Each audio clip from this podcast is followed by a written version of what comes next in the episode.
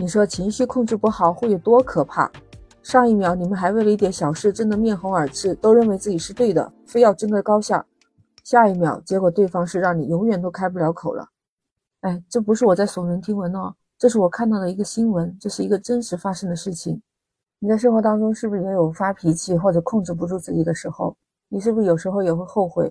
也可能这个事情就发生在你的身边呢？我看了其实特别难受的，因为我真的害怕看到这些血淋淋的场面。你好，我是 Lisa，我在深圳向你问好。这个事情就发生在三月二十七日，吉林四平铁东区的山门镇。视频里面看到这理发店是在一个综合市场，看上去也不算是个什么高档的理发店呐。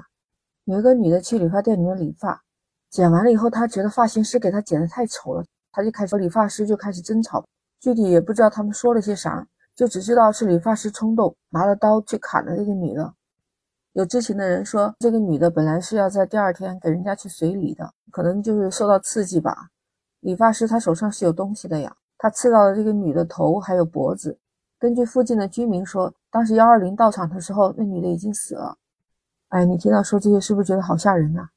警察当时就到了现场。据记者报道，铁东公安分局在二十八日上午回忆呢。说理发店凶杀案属实，而且嫌疑人现在已经被他们控制，具体的案件还在进一步的侦查当中。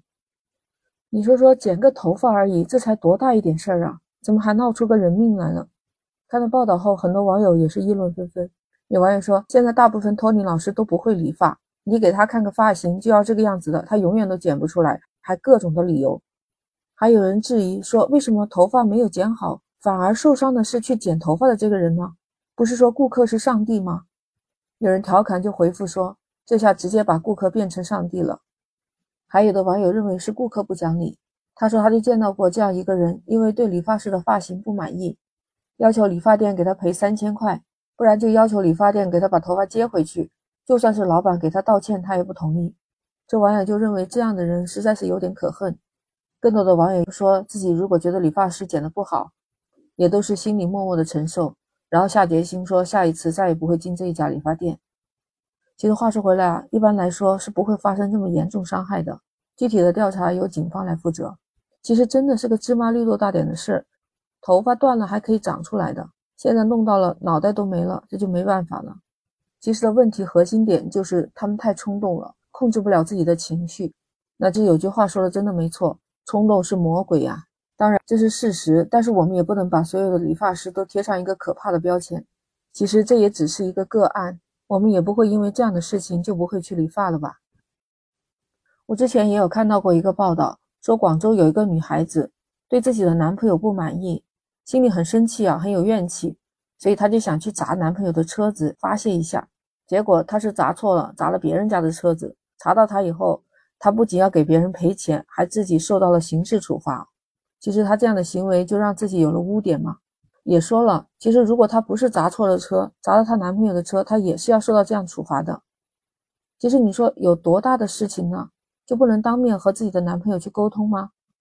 不要用这种暴力的行为，其实也解决不了什么问题，你说是不是？那还有前两天我在网上看了一段视频，说两个车在马路上刚好等红绿灯的时候。就看到后车下来一个女的，接着又下来另外一个女的，就跑到前面那个前车的司机驾驶位的那个位置，指着骂骂咧咧的来回骂了两次。后来那个司机就下来了，是个男的，那双方的司机就开始对骂，甚至还打起来了。接下来又看到前车的有一个副驾驶，一个女的下来了，他就来劝架，可能拉了拉，然后不知道被谁给推到路上了。其实视频上没看到他倒地的那一瞬间。但是从另外一边的摄像头已经看到有一个面包车刚好经过他倒地的那个方向，反正确定他一定是被这面包车压过去了，也不知道他是生是死。你说是不是太吓人了？这也太冲动了吧！在马路上停车下来，互相去怼，互相去骂，还打起来。你说这出事也是迟早的事情，你说是不是？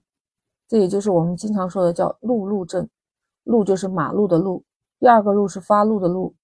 都知道这样的路怒症很容易出交通事故的，那交通事故一出就是人命呢。出现交通事故这样的事情也不是一单两单了。再说回到我们之前说的理发店的事情，理发师也是一时冲动嘛，结果是害人又害己。你说我们正常每个人都有情绪，你说让自己时时刻刻都保持理性，那也不太现实。但其实我们也应该尽可能的克制自己。有情绪不可怕，先让自己冷静一下，看看事情到底是怎么样，你再说。平时生活当中有什么压力呢？也要学会去梳理，给自己减压吧。也许是生活当中看不起眼的一点小事，有可能就害到了自己的性命。生命只有一次呀，我们要学会善待别人，其实也等于善待了自己。今天聊了这么多，不知道你对这些故事有什么想法呢？可以在我的评论区留言，你的每一条留言我都会认真回复的。那我们今天先聊到这儿，下期再见。